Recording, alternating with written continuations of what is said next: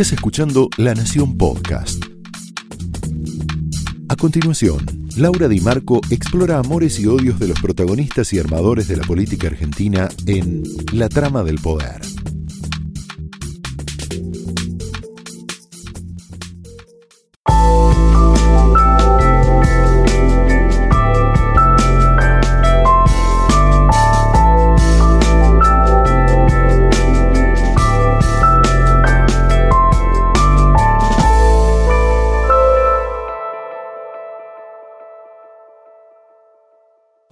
Hola, muy buenas noches. Bienvenidos a la trama de este viernes en la antesala del fin de semana. Y esta trama habla de vos, de mí, de nosotros, de nuestras creencias. Es una trama cultural porque tiene que ver con la grieta, esa herida que atravesó la Argentina y la viene atravesando durante la última década. Y que resurge en cada tema que nos apasiona. Eh, desde ya que el gobierno se encargó de, de agitar la grieta, ha utilizado el miedo al cuco, al regreso de Cristina, como un arma política y la ha utilizado muy bien. Pero la realidad es que no somos una rareza planetaria como nos gusta creer. La grieta se da en otros países del mundo con contenidos diferentes, pero con una virulencia similar. En Estados Unidos, en Venezuela, en España, con eh, ahora todo el tema de la independencia de, Cataluña, eh, en Colombia, en Colombia, donde la grieta ha, dividido a la sociedad y tuvo que ver con el empleo de las armas, el tema de la FARC, el acuerdo por la paz. Eh, en, Estados Unidos hay una iniciativa de varias ONGs de promover conversaciones despolarizadas. Siempre hay de un lado hacia el otro de la grieta la atribución de un poder maligno, ¿no? El macrismo le atribuye un poder maligno al kirchnerismo y el kirchnerismo al macrismo. En Estados Unidos, eh, bueno, hay mucho miedo, Trump ha ganado las elecciones porque había mucho miedo a que eh, entraran, hubiera un aluvión inmigratorio en Estados Unidos o una socialización del sistema de salud. Y ese miedo que operó en la sociedad terminó, entre otras cosas, empujando eh, o poniéndolo a Trump como presidente de los Estados Unidos. La grieta enseguece, no deja de ver algunas partes de la realidad. Por ejemplo, hay encuestas que se hacen en la provincia de Buenos Aires, en el conurbano, en donde los votantes kirchneristas no ven, así no ven, las obras que hace el macrismo. Por ejemplo, ¿no? eso es uno de los efectos de la grieta. Ahora, mucha gente dice, bueno, pero naturalmente pensamos diferente. ¿Sanar la grieta es uniformar el pensamiento? ¿Es que, ¿Es que todos pensemos igual si la democracia es diversidad? No, en realidad de lo que se trata es de producir un encuentro. Y se produce un encuentro cuando le otorgamos valor a lo que el otro está pensando. Y lo que pasó en la Argentina es que el macrista, por el solo hecho de defender a Cambiemos, lo que dice carece de valor y viceversa, desde el kirchnerismo lo mismo, ¿no? ¿Quién lo dice? Lo dice un kirchnerista, lo dice un macrista. En esta, en esta en esta conversación que no se produce, donde lo que dice el otro no tiene valor, bueno, es muy difícil generar una conversación. ¿Se puede salir de este esquema tóxico? La grieta es improductiva porque es, una sucesión de pensamientos improductivos, es una conversación de borrachos donde nadie se escucha. Eh, en Twitter, donde se producen estas conversaciones, en realidad eh, es más bien cuando entras a Twitter un aula sin profesor donde cuando se encuentran los dos universos es para acuchillarse mutuamente, nadie se escucha. ¿Cuándo se vuelve productivo un pensamiento, una conversación? Bueno, cuando yo empiezo a cuestionar que mi, pensamiento no es la verdad revelada, cuando empiezo a cuestionar mi certeza y a entender que lo que yo pienso es un punto de vista y que el otro también tiene un punto de vista. Es interesante hacerse preguntas, por ejemplo, para despolarizar la conversación que parecen banales, parecen tontas incluso, pero, pero que, tienen que ver con, con, sanar la grieta. Por ejemplo, ¿se puede ser macrista y buena persona? ¿Se puede ser eh, kirchnerista y no ser corrupto? ¿Se puede ser macrista y tener sensibilidad social? Estas preguntas que te tiro son las que usan en ONGs en Estados Unidos para sanar la grieta de ellos, obviamente con otro contenido. En esta trama vamos a tener dos protagonistas. Alejandra Villamizar es una colombiana que eh, viene a contarnos cómo eh, se está sanando la grieta en Colombia, donde hubo un conflicto armado y una guerra de décadas. Y nuestro Santiago Kovadlov, un filósofo deslumbrante, un pensador inteligente, que tiene para aportarnos ideas eh, muy reveladoras sobre nuestra grieta. La trama de esta noche empieza así.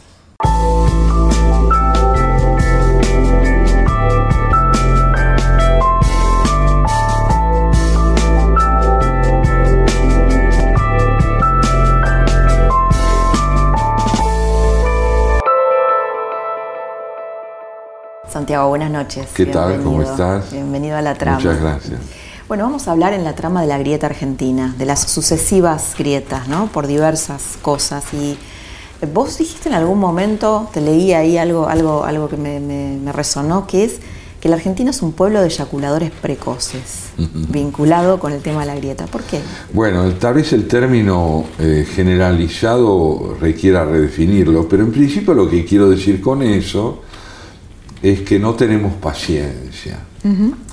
Eh, si el amor eh, bien vivido es el resultado de un encuentro demorado, tierno, y una búsqueda, en el orden de la construcción de ciudadanía, la paciencia es proporcional a la profundidad del conflicto. Si un país que tiene conflictos muy hondos tiene que ser muy paciente en su militancia por la reconstrucción de un orden nacional.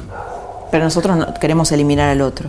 Y nosotros tenemos esa necesidad de la inmediatez en la que queremos que se produzca el milagro redencional. Es decir, tiene que ocurrir algo que nos ponga a salvo de los largos procesos de aprendizaje. En otras palabras, eh, ¿te acordás de una escena muy bonita en Hamlet?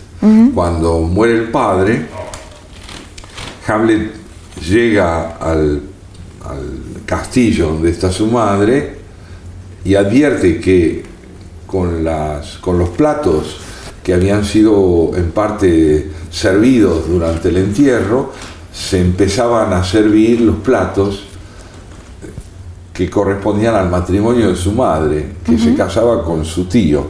Entonces Hamlet dice, me parece que aquí hay algo que no ha sido suficientemente meditado y es el tiempo que requiere un duelo. No se puede pasar inmediatamente del duelo a la celebración, porque eso impide que el duelo tenga lugar. La Argentina es un país que tiene muchas dificultades para aprender a elaborar sus fracasos y necesita transitar con demasiada rapidez sin poder aprender de su Como no tolera los procesos. No, yo creo que no los claro. Por eso, bueno, lo vivimos esta semana, ¿no? Todo lo que se le pone encima a Messi, a esa selección, ¿no? Esa presión impresionante para, para bueno, para tener un resultado. Que, que yo supongo que debe ser muy difícil sobrellevar eso, ¿no? Como yo También, yo también creo que tenemos la en lo que vos señalás se advierte muy bien eso, tenemos también la necesidad de un caudillo. ¿Messi no es un poco un caudillo? Y sí que lo es. Por lo menos sobre él recae la expectativa de que al ser el hombre elegido es el que va a permitir que ninguna de las limitaciones que tenemos pueda más que la genialidad de uno de nosotros. ¿Eh? O el talento, o la astucia, o la vivacidad. Y esta es una sobreexigencia muy grande, que en el caso de Messi es más dolorosa porque Messi creo yo, aspira a ser un jugador de fútbol talentoso y eficiente como lo es, pero no un redentor. Y da la sensación que es el único momento en donde los argentinos pueden juntarse, ¿no? unirse en torno a un mundial, algo que los reconcilia, que nos reconcilia, que nos une. Sí, fíjate que en el fracaso frente a Croacia, esa unidad se manifiesta quizá como una decepción colectiva que permite que nos identifiquemos unos con otros. En la decepción. En la decepción. Y es interesante advertirlo porque una de las funciones del fútbol en nuestro país ha sido siempre decir que nuestra identidad no se agota en el fracaso. Podemos ser campeones del mundo o figurar entre los, entre los protagonistas más notables de un deporte. El fracaso hace con que nos parezcamos demasiado nosotros mismos en otros terrenos. En la economía, por ejemplo. En la economía, en la ineptitud para generar acuerdos políticos entre oposición y oficialismo que sean recíprocamente confiables. Entonces cuando el fútbol nos muestra unidos en la decepción, pareciera que sobre el deporte se extiende un desaliento que nos domina en otros órdenes. Esto sin generalizar demasiado, porque también hay matices en el fútbol y los hay en la política, ¿no? que son indicios de vitalidad y de imaginación. A mí siempre me sorprendió, por ejemplo, en el oficialismo, no solo la importancia protagónica del discurso de Elisa Carrió como una dirigente que no está dispuesta a conceder nada en favor de la, del abandono de la ética, pero también me pareció siempre tan valioso como eso el que contemos con un presidente que necesite una figura así en su gobierno. Esto habla de una plasticidad recíproca y no solo unilateral. Sí, ahora de todas maneras Macri prometió unir a los argentinos, ¿no? Esa fue una promesa de, campaña, que creo que es algo que no se puede decretar, es un trabajo cultural probablemente, pero a la vez el gobierno usó la grieta, usó la figura de Cristina para generar miedo y a través del miedo del regreso de Cristina poder mantener su capital político. ¿Cómo ves esa tensión? Bueno, ante todo creo yo que el miedo a Cristina estaba extendido en una población que votó por Macri. No creo que haya sido algo que Macri instaura, sino que creo que es algo que Macri aprovecha en todo caso alienta, pero no funda. Eh, sin duda alguna, eh, el hecho de que el miedo siga siendo un capital político importante en lo que haya las perspectivas del oficialismo en términos electorales, es un tanto decepcionante, ¿no? Porque la como proyecto, decir, como proyecto. Como proyecto eso, Laura. Yo creo que como proyecto no es interesante. Puede ser una herramienta, pero no es interesante. Quiere decir que hay una transición del miedo a la convicción en la decisión de votar al gobierno que no termina de configurarse plenamente. De hecho, ante las perspectivas de las elecciones próximas, o del año venidero, el miedo sigue teniendo un papel protagónico importante en una sociedad que decepcionada en parte, decepcionada en parte con muchas de las medidas del gobierno, acaso porque no las entiende o, porque también las padece, se inclina, no obstante, por privilegiar al gobierno como posibilidad de votación venidera, ante la ausencia de alternativas mejores en la oposición. Ahora, ¿se puede construir un país con eh, donde no hay puntos de encuentro, donde, no hay realidades compartidas? Porque, a ver, tuvimos esta semana, el presidente no pudo ir a Rosario por miedo a un escrache que le estaba preparando la izquierda del kirchnerismo. Es un presidente democrático. ¿No? Ahí la, grieta expuso su, peor cara. Claro, claro. Bueno, eh, expuso ahí su peor cara, la expuso en algunas de las evaluaciones que generó eh, la votación de diputados a favor de la ley de despenalización del aborto. Eh, lo advertimos también en las dificultades que a veces en el mismo Parlamento existen para discutir con ideas y no con descalificaciones. Ahora, esta es la historia del país. Son escasos los momentos en los cuales el pensamiento puede más que el temperamento, ¿eh? o más que la ideología partidaria, más que la descalificación del adversario. ¿Se puede construir un país así? Bueno, yo creo que una nación es otra cosa. ¿eh? Macri prometió reconciliar a los argentinos pero esa no puede ser una tarea exclusiva de Macri, tiene que ser una tarea de varios gobiernos sucesivos que tengan un patrimonio común de convicciones cívicas y que no se valgan del poder en función de la coyuntura, sino del largo plazo. Por eso te decía este doble juego de, bueno, discursivo de unir a los argentinos, pero a la vez de algún modo aprovechar, como decís vos, no fundar, pero sí aprovechar probablemente este factor, ¿no? De, bueno, está Cristina del otro lado y, tiene una intención de voto importante. De hecho, es la opositora con mayor intención de voto. Así es. Entonces, ¿cómo se sale de esa tensión, no? Bueno, la posibilidad de salir de ese terreno eh, exige que el gobierno tenga, entre otras cosas, un poder de persuasión que no descanse sobre la figura del lobo feroz. ¿Eh? No es que va a entrar a la casita el lobo feroz. Poder decir, tenemos elementos para proponerles a ustedes algo más que el miedo.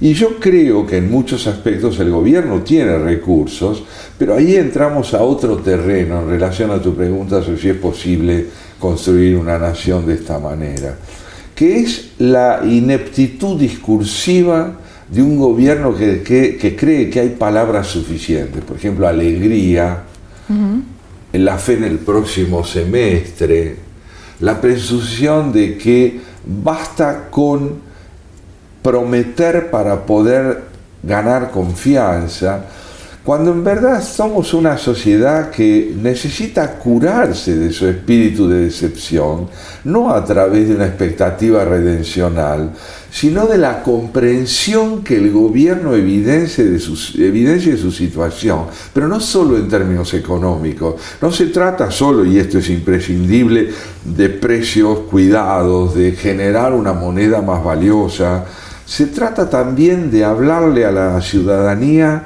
desde un estado de espíritu en el cual, creo yo, el sufrimiento y el dolor están considerados no como lo que padecen los demás, sino como lo que padecemos todos. Ahora, ¿cómo viste, Santiago, el, otra vez el tema de la grieta en el tema del aborto, en el debate del aborto, que hubo un largo eh, bueno, muchos testimonios en el Congreso, nadie los escuchaba, todo el mundo que estaba encerrado en su, en su posición, insultos de un lado y del otro, eh, asesinos de un lado, eh, pro iglesia, reaccionarios, conservadores del otro, o sea, descalificaciones permanentes. Bueno, nuestra grieta, ¿no? Sí, eso mostró la grieta y también mostró otros aspectos. A ver, primeramente quisiera decirte que creo que el hecho de que el presidente haya habilitado con su propuesta el debate de esta cuestión es un gesto profundamente democrático, refrendado especialmente por su afirmación de que él no apoyaba el aborto. No obstante, lo habilita. Esto es un gesto fundacional en la Argentina contemporánea porque implica que se está de acuerdo con la sujeción de las propias convicciones a la consideración pública y al consenso.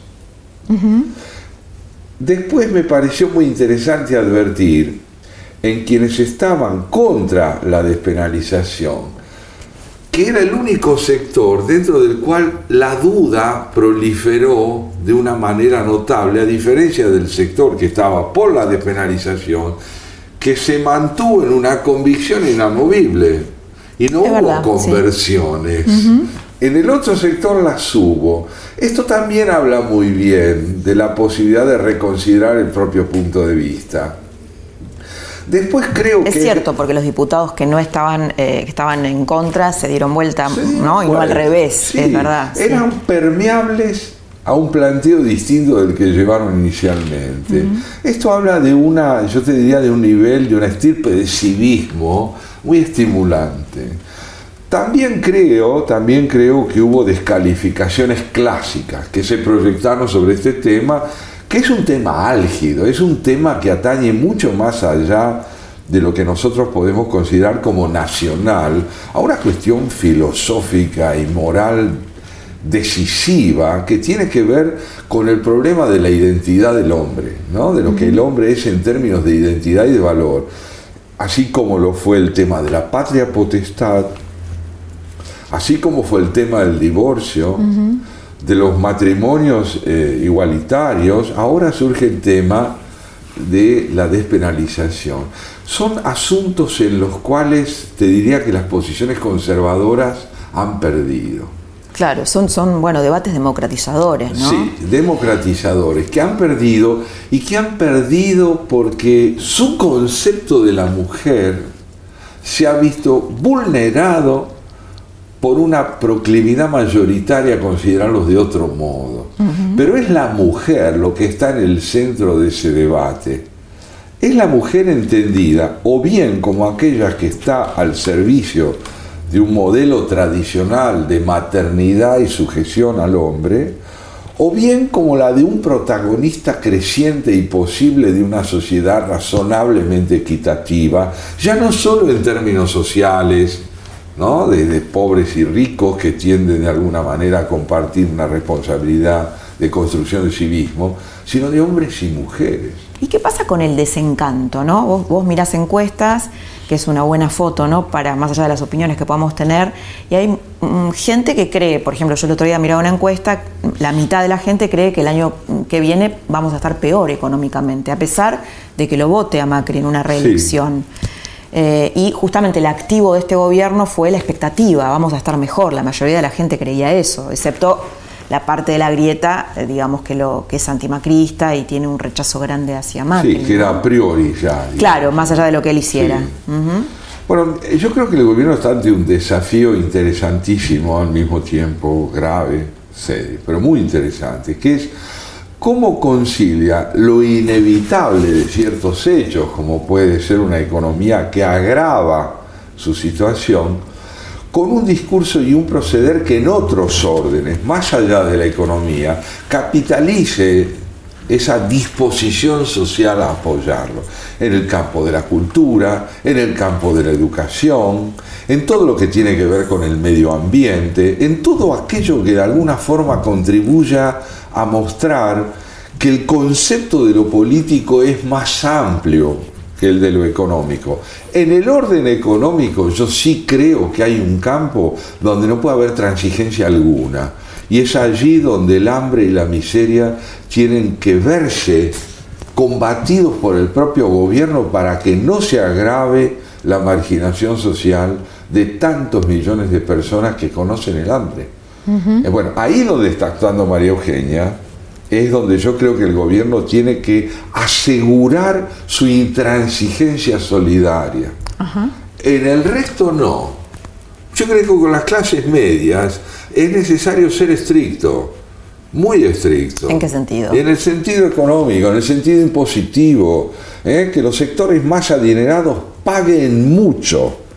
Y la clase media alta, decimos. sí, la clase media alta y la clase media tiene que ver limitadas sus aspiraciones también, porque de lo contrario no hay recomposición del modelo político. Es decir, para vos la, grieta más importante está en el 30% de pobres que tenemos. Sí, sí, sí, ahí yo creo que el gobierno tiene que ser absolutamente serio e intransigente éticamente. ¿Y no lo es lo suficiente, crees? Yo creo que no evidencia ante los sectores afectados hasta qué punto su disposición a subsanar esa crisis mediante la solidaridad preventiva se puede llevar a cabo. Bueno, de hecho, Agustín Salvia, el director del Observatorio de la Deuda Social, vaticina que el aumento de pobres va a ser importante por este cóctel de tarifas e inflación. ¿No? Tal vez hay una percepción de que el ajuste no es equitativo, ¿no? No sé si estás hablando de eso. Estoy muy de acuerdo. Si el ajuste no es equitativo, el dolor generado por la pobreza no es suficientemente relevante. Entonces, esa relevancia tiene que estar evidenciada en los hechos económicos y en las políticas tarifarias, impositivas y demás. esto, esto saldría en respaldo de la proyección social ganada por una gobernadora como María Eugenia Vidal. ¿Y qué se hace en las conversaciones cotidianas? ¿no? Esto de, por ejemplo, yo veía, hay una, una ONG en Estados Unidos que también tiene su, su, grieta con el trampismo, que impulsa conversaciones despolarizadas. ¿Se puede hacer algo así? ¿Cómo, cómo conversás en la familia? Viste que las familias se instaura esto, bueno, de política de esto no hablemos, no, hay temas que no tocamos.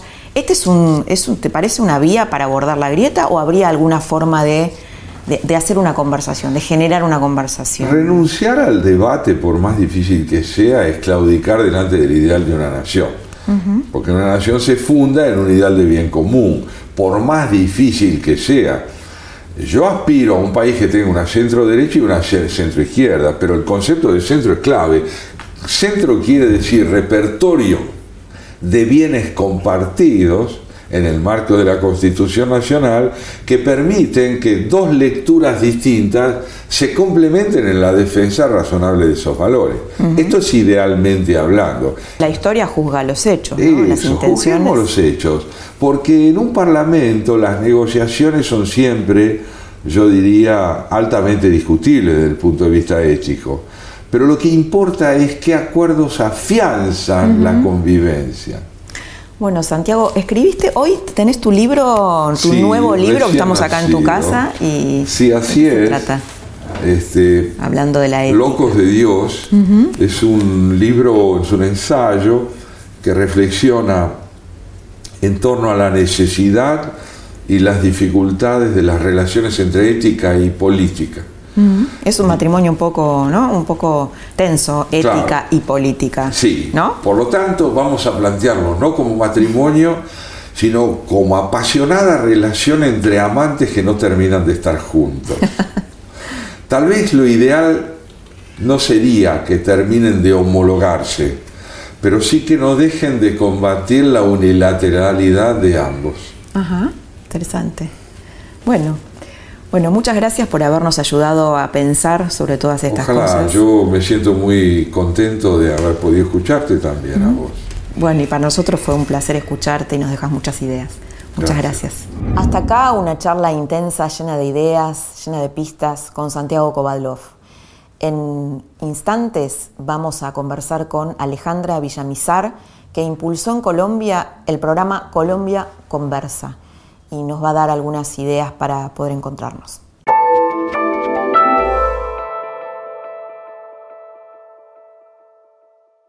María Alejandra Villamizar es una reconocida periodista colombiana que creó en un país fracturado por la violencia un programa que se llama La conversación más grande del mundo, con instrumentos, con protocolos para que esa grieta, ese, tejido social roto en Colombia, roto por una guerra de 50 años, de 200.000 muertos y 8 millones de víctimas, pueda empezar a cerrarse.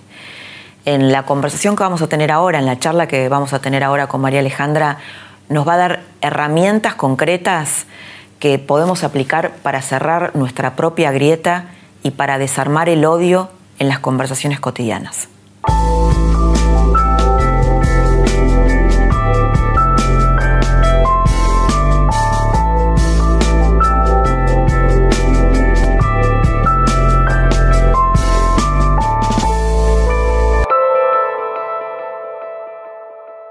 Alejandra, bienvenida. Muchas Bienvenida a la Argentina. Muchas gracias, encantada. Y bueno, nos gustaría saber, en principio, cuando, cuando pensamos en, tu nombre, en tu figura, es con el programa, con, la, con, el programa sobre la pedagogía para la paz y la conversación más grande del mundo, este programa que vos creaste para Colombia, si hay alguna extrapolación que podamos hacer a la Argentina. ¿Podría inspirarnos Colombia atravesada por esta guerra de 52 años, 8 millones de víctimas, 200.000 muertos, eh, para nuestra propia grieta que es tan violenta por momentos discursivamente? Yo creo que sí, porque las sociedades se enfrentan a los mismos, a los mismos dilemas. ¿Cómo eh, encontrar espacios de encuentro comunes desde la diferencia? Cómo empezar a respetar lo que el otro piensa sin agredirlo, sin eh, tratar de llevarlo a un rincón o llevarlo a mi mundo, a mi creencia, a mi prejuicio, convencerlo eh, sino convivir, convivir desde las diferencias y desde las emociones, porque uno de los em, temas más, uno de los escenarios más complicados para entender es que todos eh, tenemos unas emociones que nos hacen sentar posiciones frente a determinados asuntos. Y esas emociones a veces se desconocen porque se trata de, em, de mirarlo desde la racionalidad. Y uno cree, como en el caso de la paz en Colombia, que era obvio que la gente dijera es mucho mejor la paz que la guerra, pero cuando entramos en el detalle de la emoción de los colombianos nos dimos cuenta que había diferentes maneras de vivirlo y diferentes miedos. El miedo normalmente es una emoción que paraliza. Y nosotros en Colombia teníamos miedo de lo que nos había pasado, miedo de lo que nos estaba pasando, que era la negociación en sí misma con la guerrilla, eso a dónde lleva, y miedo de lo que nos podría pasar después. Y además calculo que resentimiento, ¿no?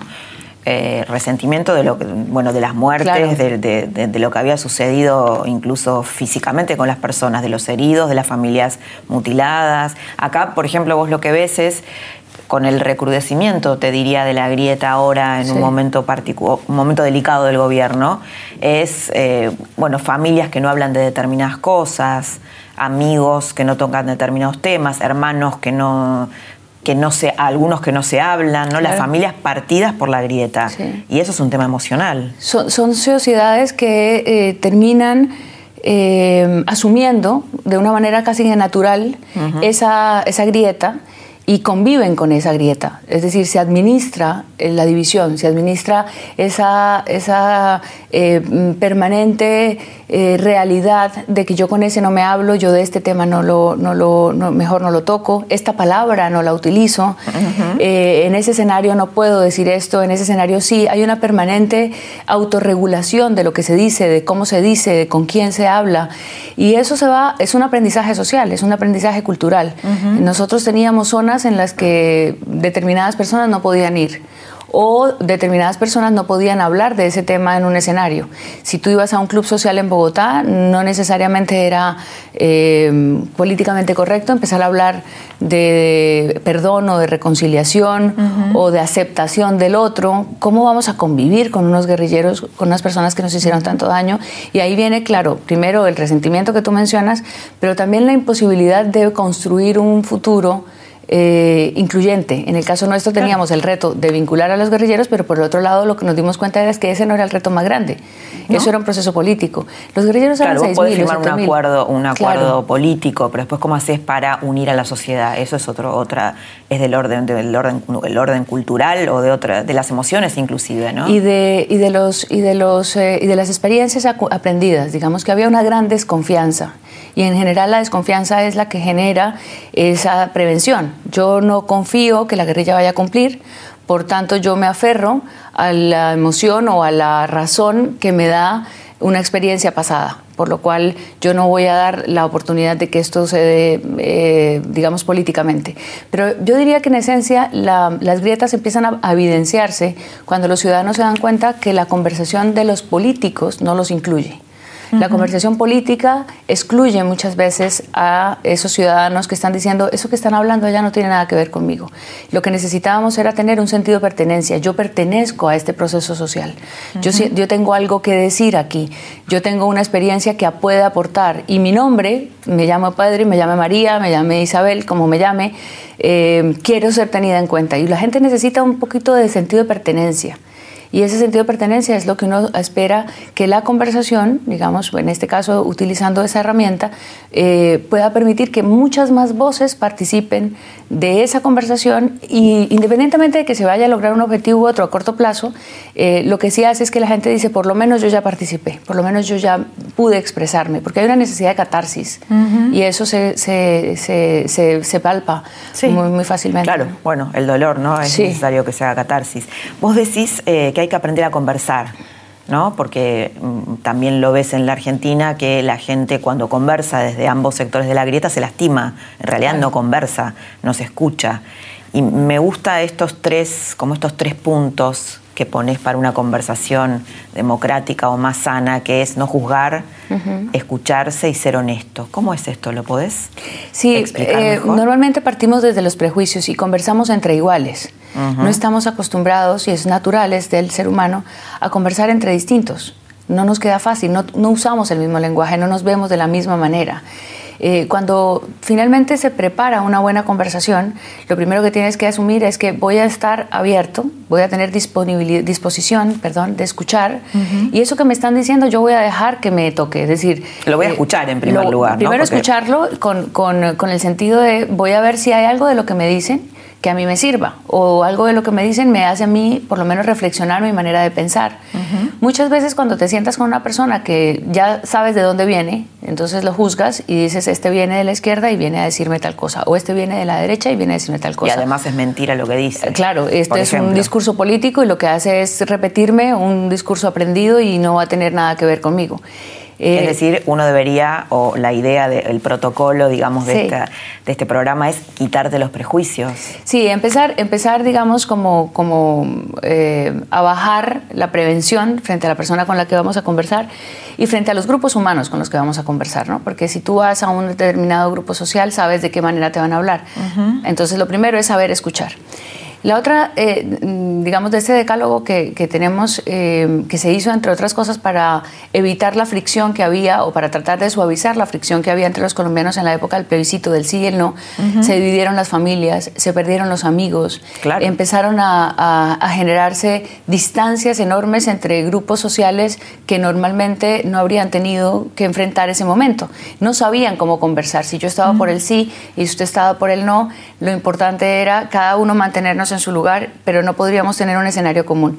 Entonces, Ahora es interesante, Alejandra, lo que contás, porque eh, vos estás hablando de una sociedad que vivió un conflicto armado por largos años. En la Argentina, por lo menos durante los últimos 30 eh, años, no hubo un conflicto armado. Y sin embargo, lo que contás nos resulta familiar en la Argentina. Esto nos pasa, nos ha pasado mucho y ahora vuelve, ¿no? recrudece por, bueno, por un determinado momento político que vive la Argentina, por más que no haya habido armas, ¿no? Claro. De pronto la pregunta es si la herida siempre ha estado ahí y o se reabrió o hay temas pendientes por conversar, que es otro escenario para la conversación. Eh, tenemos muchos asuntos pendientes y lo usamos a diario. Le decimos al otro, oye, te tengo que llamar porque tengo una conversación pendiente. Muchos tenemos conversaciones pendientes eh, que se han aplazado por procesos políticos o por procesos sociales que simplemente van dando vueltas a la página, pero no llegan de pronto al fondo.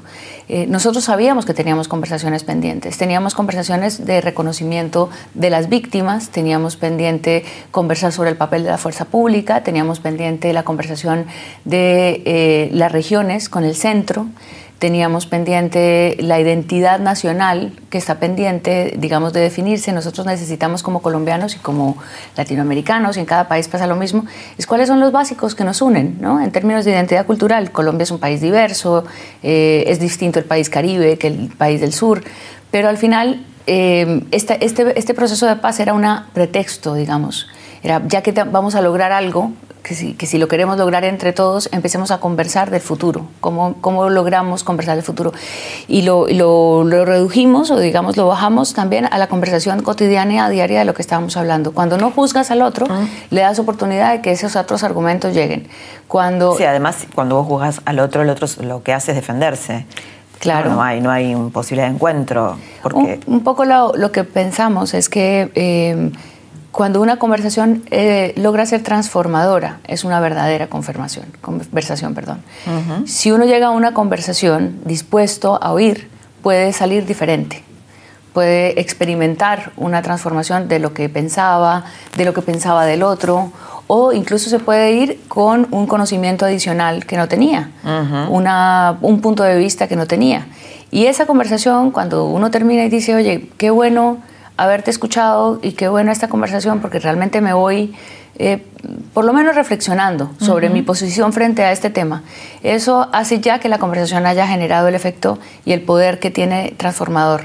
Eso es lo que quisiéramos promover. Todo esto en, en teoría estamos todos de acuerdo, ¿no? Sí, sí, Ahora, emocionalmente, ¿cómo lo trasladas? Suponete, a ver, yo te, digo una escena típica de las familias argentinas, fin de año. Sí. Grieta en la familia. Entonces, lo que se acuerda, si no es que querés terminar espantosamente mal esa noche, es, bueno, no vamos a hablar de política.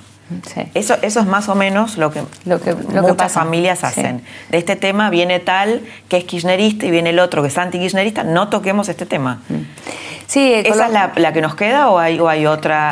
No, la más valiente es enfrentar la conversación y asumir ciertas reglas. Es decir, yo voy a terminar de hablar y cuando yo termine, usted comienza. ¿no? Em, no voy a hacer un monólogo no voy a hablar yo sola, no voy a expresarme toda la noche desde lo que yo... No voy a juzgar lo que me está diciendo, eh, no voy a descalificarlo, no lo voy a, a, llevar a ese punto eh, de la equivocación. Yo no voy a juzgar si usted está equivocado o no. Yo quiero entender por qué piensa de esa manera. Eh, eso entre familias es difícil porque cuando se tiene tanta confianza, las familias suelen descalificarse de una manera más sencilla que cuando estás entre extraños. Claro, porque hay heridas, hay enojos previos que por ahí no tienen que Otro tipo de cosas, de emocionalidades que nacen, pero normalmente las emociones, los argumentos nacen de emociones y de experiencias. Muchas veces la, gente tiene una forma de, asumir eh, su posición frente a un tema eh, porque la experiencia de vida lo ha llevado a concluir eso. Y eso es muy difícil de cuestionar. Si usted no le puede decir a una víctima que tenga una actitud más abierta, más de perdón, más de reconciliación, si ella no ha tenido esa exposición o ese proceso para llegar ahí. Sí, me imagino a alguien que ha sido secuestrado por la FARC, por ejemplo. Eh, debe ser difícil, a pesar de que hay casos, por ejemplo el de Clara Rojas, ¿no? que estuvo cautiva, embarazada, separada de su hijo y sin embargo está por la paz, está en esta sintonía, ¿no? Fíjate, fíjate que hay una cosa muy interesante en lo que nos pasó a nosotros. Digamos que tenemos dos, dos poblaciones, por llamarlo de alguna manera, quienes han vivido el conflicto y quienes no lo vivieron, quienes no fueron afectados. Quienes no fueron afectados directamente por el conflicto, ¿no? Y bueno, los jóvenes que ya no están eh, vinculados, no tuvieron eh, la época dura de la violencia.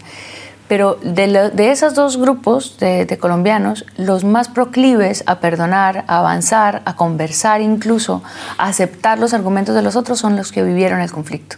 O sea, los que tuvieron la experiencia del conflicto, quienes perdieron familiares, quienes incluso están mutilados o quienes tuvieron eh, la desgracia de, una familia, de un familiar desaparecido o que se tuvieron que desplazar, entendieron que en su vida ya nada peor puede pasar entonces la paz, el acuerdo, lo veían como algo, por lo menos, que compensaba para el futuro de ellos o de sus hijos una, una, una, opción diferente.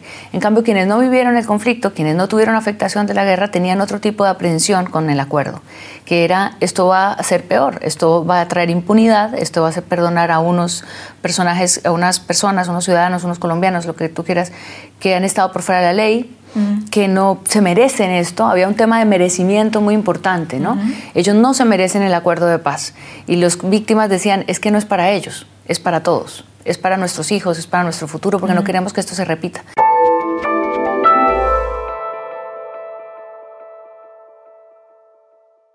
¿Cómo se implementó este programa que, que vos lideraste? La conversación más grande del mundo. ¿Cómo se hizo concretamente en Colombia? Bueno, eh, el programa fue muy ambicioso y, eh, queríamos un impacto nacional.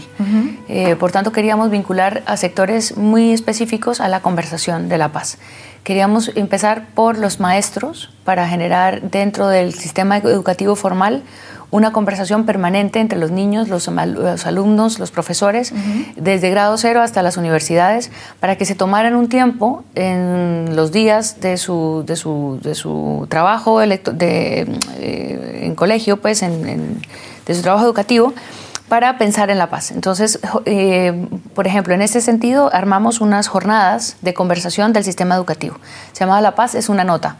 Entonces hicimos unos días específicos en los que a las diez y media de la mañana se paraba toda la jornada y se generaba una reflexión alrededor del acuerdo, alrededor de la paz. En cada colegio, en cada región del país, la conversación era distinta, porque no era lo mismo conversar de la paz en un colegio en el sur del país, en el Meta, en el Llano, que generar una conversación de la paz en un colegio de Cartagena de Indias o de Santander. Vos estás proponiendo la palabra como un instrumento político. Es como, como una herramienta de encuentro. ¿no? Esto fue en educación. Luego queríamos que en los lugares donde la gente conversa, porque hicimos una encuesta donde la gente, donde la gente estaba conversando de la paz. Y nos salía siempre que la gente conversaba de paz en su casa.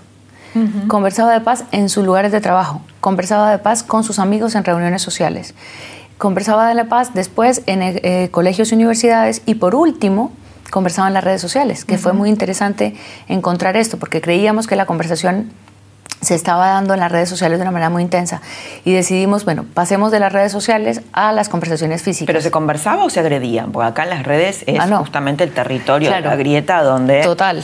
toda la artillería pesada se, claro. y, hicimos varias encuestas y, la gente decía que en las redes no se conversaba, o sea, que las, redes no servían para hacer acuerdos, que servían para incrementar el desacuerdo. Exacto. Que era, entonces, una vez supimos que la gente conversaba en la casa, dijimos, bueno, ¿cómo se conversa en la casa? ¿Qué elementos le damos a la gente para que converse en la casa? Entonces empezamos a tener eh, programas de televisión, mensajes institucionales, para que la gente pudiera tener elementos para conversar. Si usted no está de acuerdo con el proceso de paz y si en su casa hay alguien que sí está de acuerdo, siéntense, piensen por qué, en fin, teníamos mensajes institucionales para eso. Eh, luego pensamos que había gente que conversa todo el tiempo en los cafés, en las ciudades, y queríamos eh, unir las cadenas de cafés en donde simplemente en cada mesa tuvieran una marca que dijera, aquí se está conversando, ¿no? en Colombia se está haciendo la paz, aquí se está conversando. Eso lo llevamos a los taxis también. Los taxistas eh, que se unieron al programa, nos faltaron muchos, eh, también ponían en su taxi, aquí se está conversando.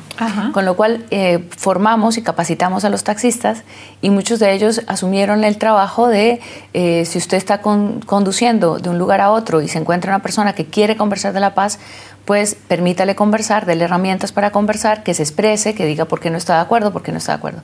Y así fuimos vinculando sectores, también las iglesias, eh, diferentes iglesias, no solamente la católica, y, la idea era activar la conversación en diferentes escenarios con muchos psicólogos, con muchos psiquiatras, con muchos sociólogos, antropólogos, periodistas pocos en realidad.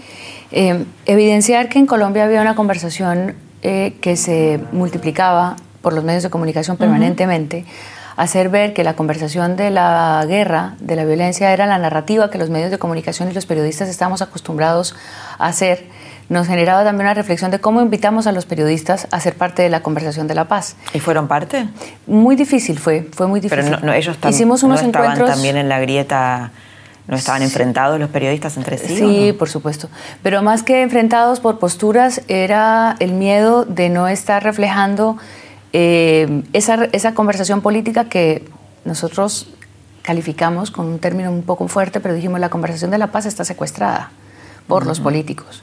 Tenemos que liberarla para entregársela a los ciudadanos. Y en eso queríamos que los periodistas eh, asumieran también un poco ese liderazgo.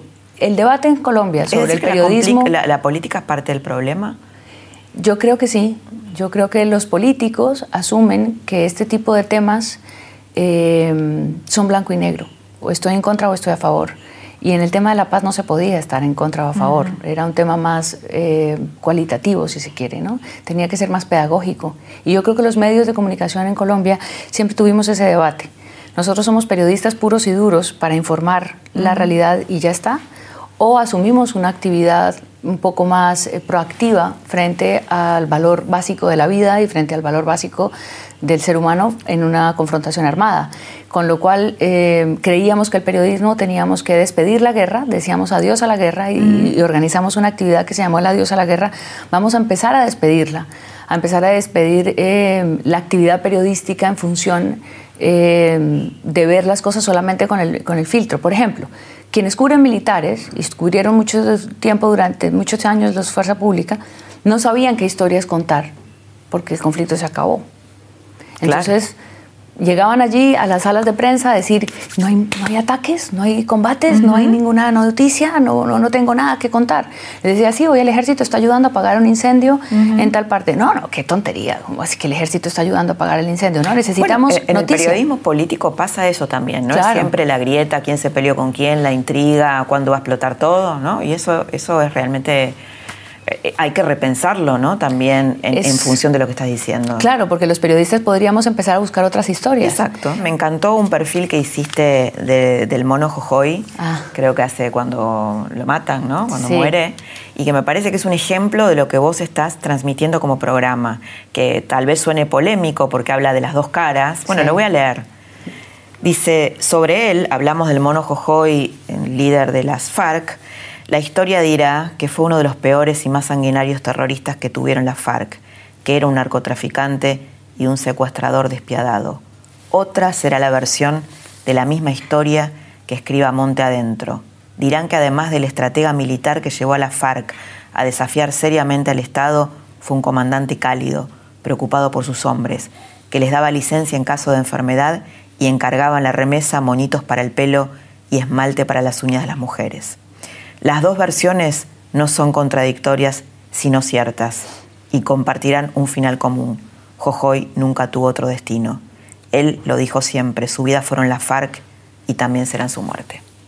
Bueno, creo que esto es un perfil mucho más completo, ¿no? del que se escribe de uno u otro lado de la grieta. Es el sentido humano, es que la oportunidad de ver al otro es lo que nos permite sanar la grieta.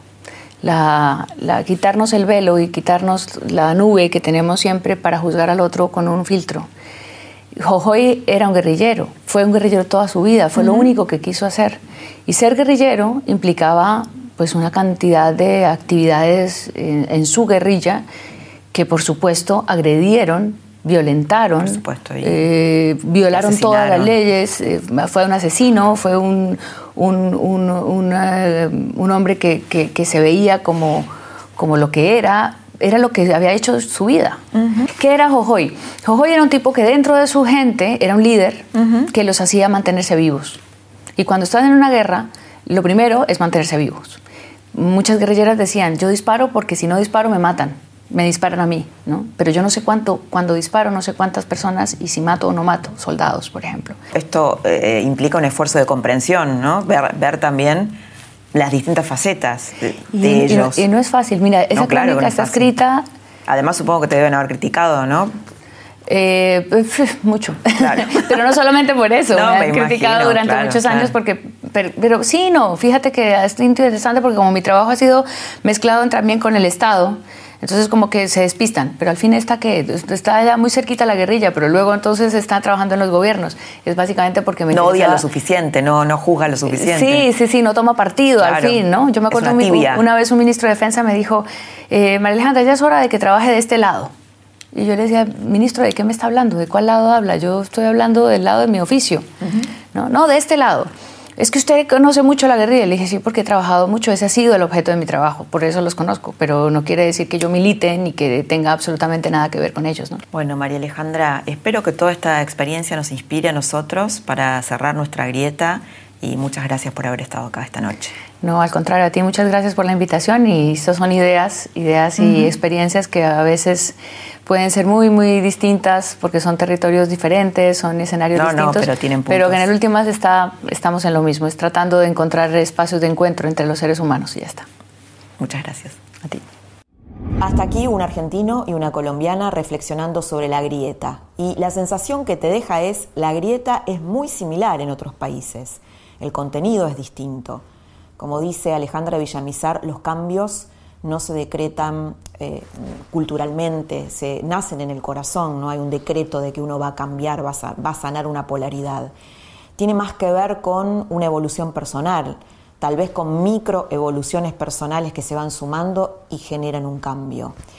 Y tiene que ver también con encontrarse en una realidad compartida, esa es una conversación, una realidad, un espacio donde podamos coincidir y sobre todo el pensar que el otro con quien me encuentro a conversar no es un enemigo irredimible. Eso es fundamental. El otro no es un enemigo irredimible.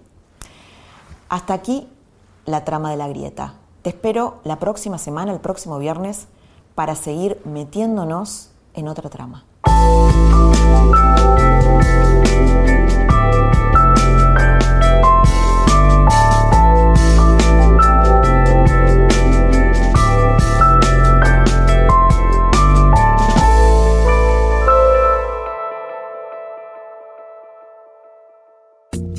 Esto fue La Trama del Poder con Laura Di Marco, un podcast exclusivo de La Nación.